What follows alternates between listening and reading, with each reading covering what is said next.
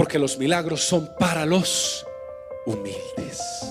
Herodes viendo a Jesús se alegró porque hacía mucho tiempo quería verle y conocerle, dice la Biblia, porque había escuchado que hacía señales, es decir, milagros. Así que hacía mucho tiempo quería conocerle y se alegró. Y entonces le, le dijo que hiciera señales.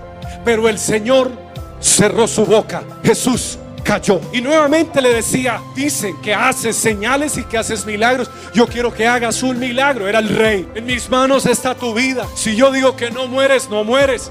Así que quiero ver milagros. Pero Jesús cayó. Porque Jesús, nuestro Señor, no hace milagros como un espectáculo o como un show para ser aplaudido, visto o admirado. Tampoco hace milagros cuando hay corazones altivos, soberbios o arrogantes, como el corazón de Herodes, que estaba lleno de ira, que estaba lleno de arrogancia, que estaba lleno de prepotencia y petulancia.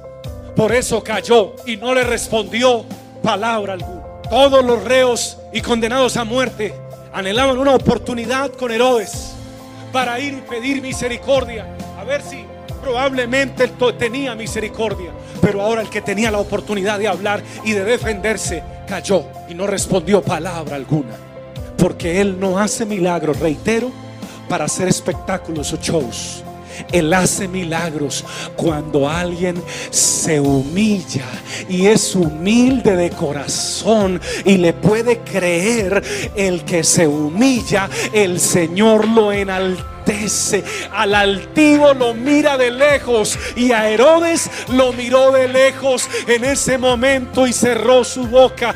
Pero al que se humilló, el Señor lo mira de cerca y haya gracia delante de él y obra milagros y maravillas extraordinarias en la vida de alguien que le crea. En esta hora siento por el Espíritu Santo de Dios que usted usted y yo no hemos recibido todos los milagros que Dios quiere hacer en nuestra vida. No se ha cerrado la puerta de los milagros para los hijos del Señor. Los milagros están vigentes para los creyentes del nombre de Jesucristo el Señor.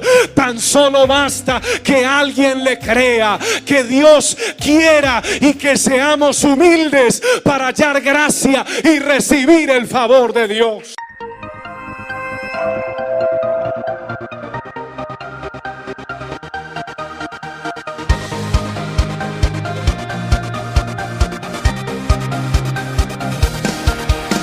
Es tiempo de vivir de gloria en gloria. El gozo del Señor.